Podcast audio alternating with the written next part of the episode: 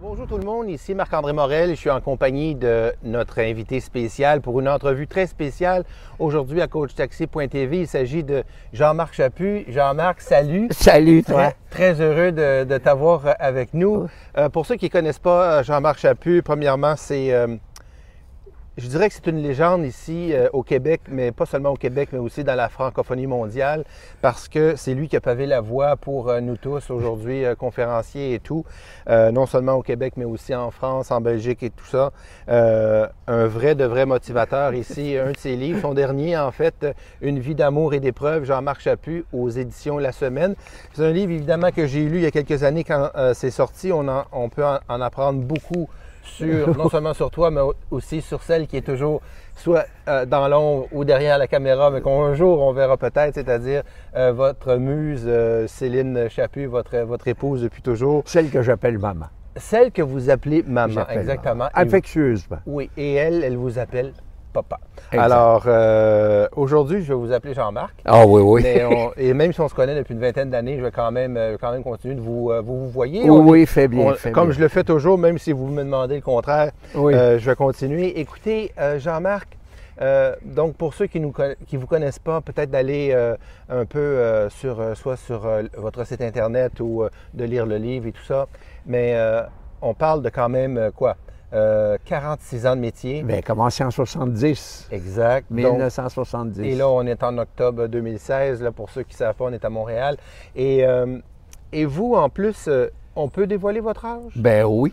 OK. 1930, donc ça vous fait bientôt, le 6 novembre, ça va vous donner 86, ans. Et puis, moi, je peux dire, il y a une expression au Québec que j'adore, c'est péter le feu. Et, moi, je trouve que, et moi, je trouve que là, je sais que nos abonnés euh, en Europe vont se demander, mais euh, péter le feu, c'est euh, d'avoir la niaque, c'est d'avoir, c'est d'avoir le feu là où on passe. Une espèce d'enthousiasme. Oui. La vie, c'est de l'enthousiasme. Tu as, le droit de la sortir, etc., quel que soit l'âge. Oui. Et moi, t'aimes-tu ça ou t'aimes pas ça? Dis-le, sacré sors-le. C'est ça qui arrive. Oui. Et puis, puis, là, vous l'avez à 86 ans. J'espère que je vais être comme vous. Oh, tu vas l'avoir. comme Céline. Tu vas vivre plus vieux, toi. Ah, je sais pas. Mais, euh, mais chose certaine, c'est qu'à chaque fois que je rentre chez vous, que ce soit l'été, euh, l'automne, le, matin, le midi, le soir, pour aller prendre notre café, euh, tout ça, pour aller voir à votre anniversaire et tout, vous avez toujours le sourire, vous avez toujours cette, cet enthousiasme comme vous, comme vous dites. Et puis, ça me surprend parce qu'évidemment, on en connaît des gens qui ont, qui ont votre âge. Et même Céline est, est pareille, là, je veux dire. Céline, elle n'arrête pas. Là, je, pense qu'on disait ce matin que... On se répète souvent, Céline et moi, que la vie est belle. Et je pense que le fait de le répéter, tu l'incorpores. Pas seulement de le vivre et en parler, tu l'incorpores parce que tu dis, la vie est belle. On se l'est dit encore hier soir, mon Dieu qu'on est bien. Mon Dieu que c'est tranquille, c'est beau. Bien, c'est justement la première question que je voulais vous demander.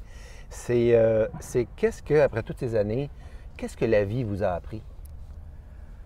Qu'est-ce que la vie m'a appris? Bien, elle m'a appris des choses assez incroyables, mais elle m'a appris une chose bien importante que si tu la trouves pas belle, elle sera pas belle.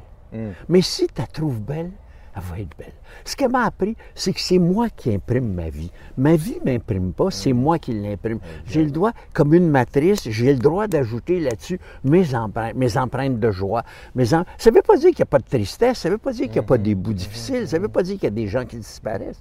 Mais malgré tout, il y a toujours ça qui existe de savoir ce que c'est le fun.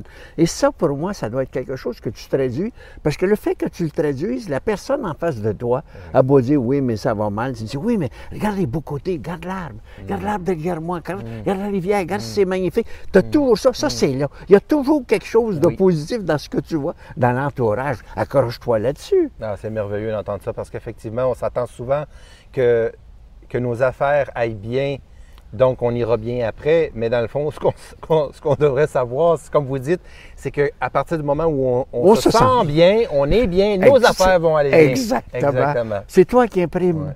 C'est toi qui as la manivelle qui tourne la manivelle pour imprimer. Alors, si tu imprimes des, la tristesse et des larmes, ben, tu as une vie avec des larmes.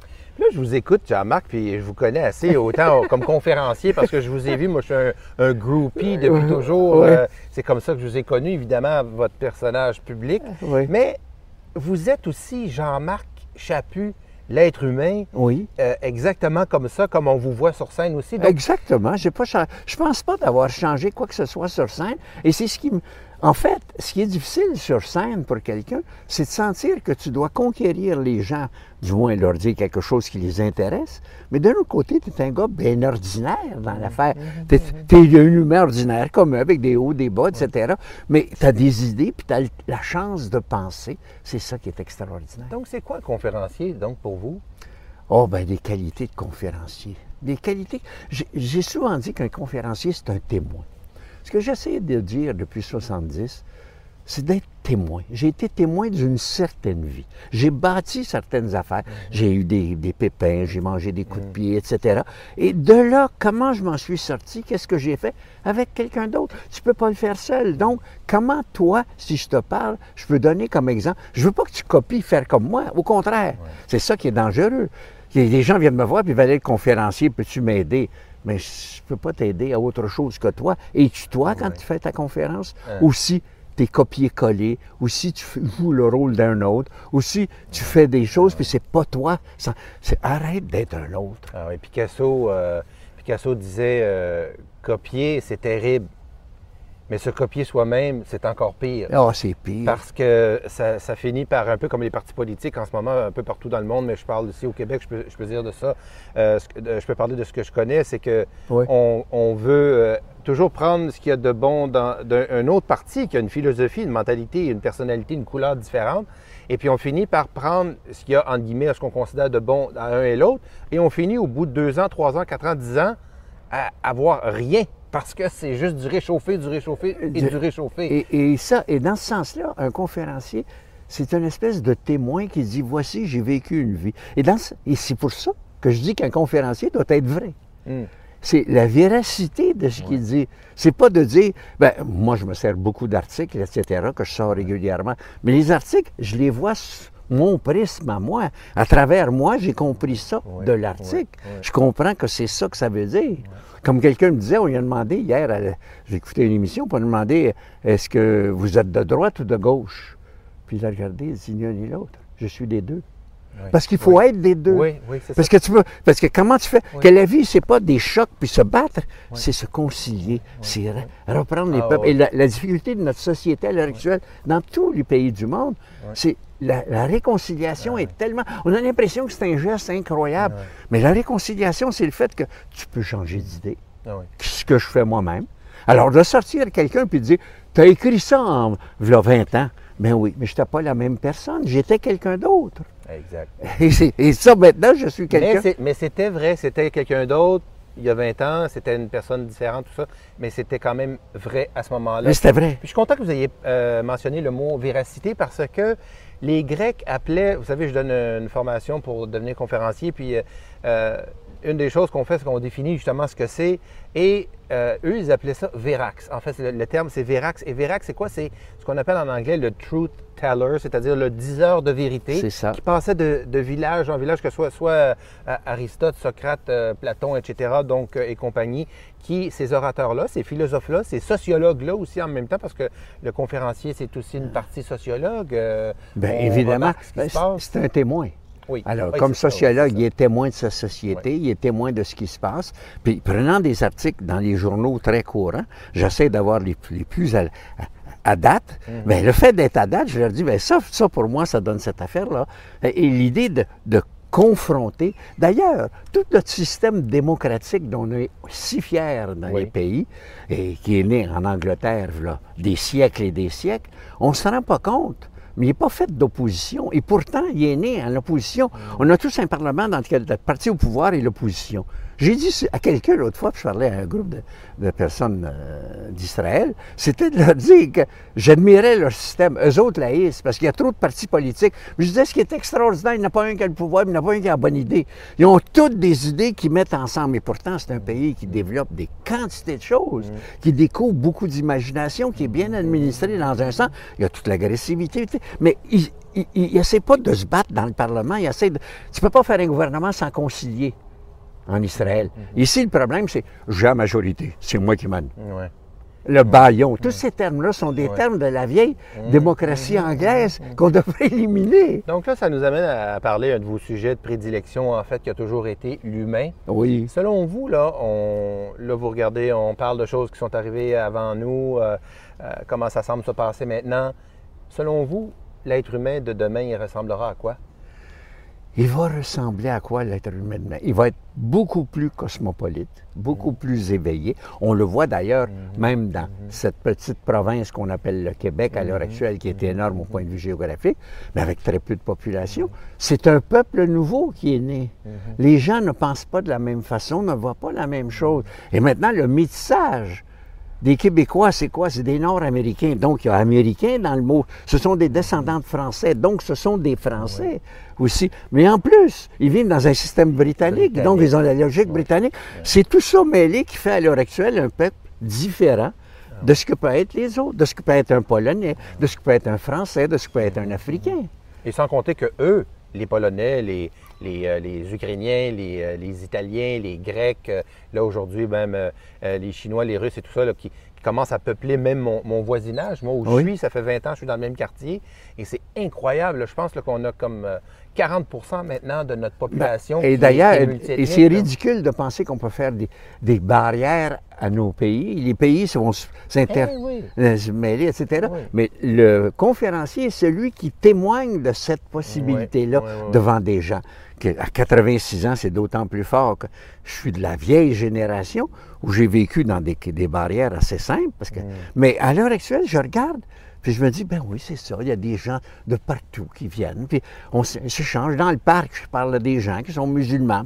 On parle des enfants, il est beau, il est joli, votre, le petit bébé est fun, puis tout. Puis on échange d'où vous venez, de quel pays, comment ça va, fait combien de temps vous êtes chez nous, et vous êtes incorporé, ça va. C'est ça, c'est ça vivre. Et ça, c'est être un conférencier de témoin. Le danger, c'est que comme témoin, on commence à donner des recettes. La vie, c'est pas une recette. La vie, c'est vivre. Et quand on vit, quand on meurt dans la vie, sacrifice, ferme-toi pas. Quand on parle de monde meilleur, vous savez, là, construire un monde meilleur, souvent les conférenciers même utilisent ces, euh, ces approches-là, être Oui. euh, le meilleur de nous-mêmes, Oui. euh, construire un monde meilleur. Il ressemblerait à quoi, vous, le monde meilleur? Le monde meilleur ressemblerait à des gens qui ne se confrontent plus, mais qui essayaient de faire de la concertation. Où on aurait des gens dans une assemblée qui diraient Qu'est-ce que tu en penses Qu'est-ce que tu en penses Formons. Ben, les pays scandinaves ont un peu ça.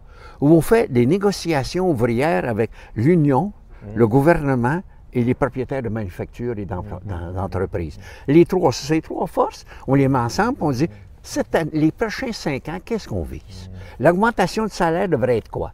Évidemment, mo- moi, je veux le maximum de salaire, mais si tu veux le maximum de salaire, on ne pourra pas organiser des emplois facilement, puis on va tout mettre dans un salaire, on n'aurait pas assez de place pour partir et agrandir l'usine, parce qu'il y a un risque à prendre, là, puis ça prend des fonds. Ah, bon, ça, c'est intéressant. Puis toi, le gouvernement, il va falloir que tu fasses affaire avec des gens qui ont besoin d'aller assez vite. Donc, qu'est-ce que toi, tu vas accélérer pour que nous autres, on puisse pondre plus vite, puis aller un peu plus vite dans cette société qui est en fait avant-gardiste?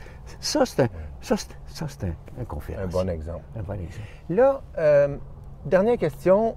si vous ne voulez pas répondre, euh, je, vous laisse, euh, je vous laisse le droit. Euh, 86 ans bientôt. Oui. Selon vous, bon, premièrement, pensez-vous à la mort? Oui. Évidemment, ma femme a 84, Céline. Maman a 84, puis moi j'ai 86. C'est évident qu'on approche. Il y a beaucoup plus de temps passé que de temps à venir. Et on y pense. Qu'est-ce que ça va être? ouais, puis quand vous y pensez, qu'est-ce que, à quoi vous pensez en fait? euh, qu'est-ce qui devient euh, la, la Ben, source- a- C'est quoi, c'est quoi l'image que vous avez? Mais en fait, l'image que j'ai, ouais? c'est que je regarde les gens autour de moi, puis je me dis, non, il ne faudrait pas que je réagisse comme ça. Non, il ne faudrait pas. Comme quoi? Comme par exemple d'être dans un deuil perpétuel pendant six ans Ah, ou dix ans. Alors. Mm. donc, tu as un deuil, tu fais un deuil, puis il faut que tu en sortes. Il faut que tu sortes une façon de Vous t'en voulez dire sortir. qu'un moment va partir si vous êtes là et vice-versa? Ah oui, mais dire, moi, ouais. ça va être un long deuil probablement, c'est ça que j'ai peur. C'est ça que je travaille, parce que Céline va se débrouiller merveilleusement bien. Mm. Elle a beaucoup plus le sens de la débrouillardise que je l'ai. Moi, j'ai plus le sens de tourner des pages, puis de lire, puis de regarder des revues. Mais ce sens-là, il faut que je le trouve. OK. Alors, ça, mais ce que je veux dire, c'est va- la vôtre, la la mienne. vôtre. ma mort à moi, ma mort me fait pas peur. Parce que j'ai mon père, quand mon père est décédé, là, quelques années maintenant, plusieurs années même, on était à la campagne, comme ça, assis. Puis ben, c'était le soir, sur un balcon, pour regarder la rivière, la rivière des Outaouais qui passe. Et regarder la grande rivière des Outaouais. J'ai dit à mon père, tu sais, il te reste trois, quatre mois à vivre. Mais dans trois, quatre mois, tu vas être parti. Ce qui m'a trouvé le plus dur, c'est que tu sois parti. Mm. C'est que tu sois parti, puis que je ne pourrais plus, comme ce soir, te parler. Puis je me rappelle, il m'a regardé avec un sourire, puis il m'a dit Voyons non, Jean. Il m'appelait Jean. Voyons non, Jean, Johnny. Je suis dans chacun de tes enfants. Oh, c'est beau. je suis dans tous tes petits-enfants. Tu vas me voir partout. Et là, il m'a donné l'idée que dans le fond, chaque être humain est un passeur. Mm. Et moi, je passe comme mon père, ma mère. Mm. Et moi, j'aurais passé. Évidemment, mon passage achève. Il n'est pas question que je revienne. Je continue, mais d'un autre côté, ça va finir ce passage-là. Mes enfants vont être de l'autre côté de la rive. Je les aurai passés dans un nouveau siècle, une nouvelle façon de voir, j'espère. J'aurais discuté d'idées. On n'est pas toujours d'accord, bien au contraire, mais on échange beaucoup. Et dans ce sens-là, j'aurais fait ce bout-là. Et quand je regarde ma famille, à l'heure actuelle, qui est nombreuse, je regarde mes, cinq enfants, puis je regarde les 21 petits-enfants, puis les huit arrière-petits-enfants, puis je les regarde tous prenant un par un, je me dis, maudit bel job. Ah, bien réussi. J'ai bien fait ça parce qu'ils ont, ils ont la capacité de regarder en avant, la capacité de vivre et la capacité de passer à travers des bouts difficiles sans perdre leur enthousiasme. D'être capable de rebondir des circonstances difficiles. Et ça, pour moi, eux autres vont être des passeurs après moi. Tu sais, les, les Juifs ont une phrase extraordinaire en parlant des souvenirs. Ils disent que tous les humains doivent être des racines et des ailes. C'est ça qu'on laisse à nos humains. Et quand je regarde mes enfants, je me dis, je leur ai laissé des, racines. Ils savent d'où ils viennent, ils connaissent la famille, ils savent qu'on est un peu l'arbre généalogique, mais surtout, ils connaissent les grands-parents, qu'est-ce que c'était. Et clairement, maman puis moi, on se voyait. Alors, eux autres peuvent le transmettre. Ça, c'est les racines, qui sont pris dans cette terre-là. C'est d'ailleurs dans ce sens-là que je dis, J'admire les gens qui quittent leur pays pour aller ailleurs, parce que j'ai pied pris dans cette terre-là. Mhm. mais, ça, mais ça, c'est différent. Mais ils ont les ailes. Ils ont les ailes. Les ailes, c'est que je leur ai donné la possibilité de voir plus grand. Mhm. Regarde le ciel, il est bleu, c'est magnifique. Pars, vas-y, essaie quelque chose. La pire chose, c'est de ne pas essayer. De ne pas avoir cette curiosité. Et ça, c'est ce que je leur ai laissé. Et ça, je trouve que c'est maman puis moi, on leur a laissé la débrouillardise on leur a laissé l'idée à 84 ans, 86 ans, de voyager, d'aller découvrir le monde, de partir tous les deux en avion avec une petite valise. Pas 36 valises, une valise. Hein, de toute façon, tu vas revenir, tu n'auras pas mis le linge que tu as apporté quasiment. Alors tu y vas, des livres en masse pour pouvoir... Puis se promener, aller sentir les gens, aller sentir... Ça, ils ont compris ça. Ils n'ont pas peur de regarder puis de dire la, euh, la vie est beaucoup plus grande que ça. C'est ça que je leur ai laissé des racines et des ailes. C'est beau. Puis vous, vous, nous les avez laissés à nous aussi, ben oui. peuple québécois. Merci beaucoup, Jean-Marc. Bienvenue. Un gros merci. Mais je ne laisse pas qu'au peuple québécois, je le laisse au monde. Oui, au monde entier, absolument. Salut, Salut. Jean-Marc, à bientôt. Ciao.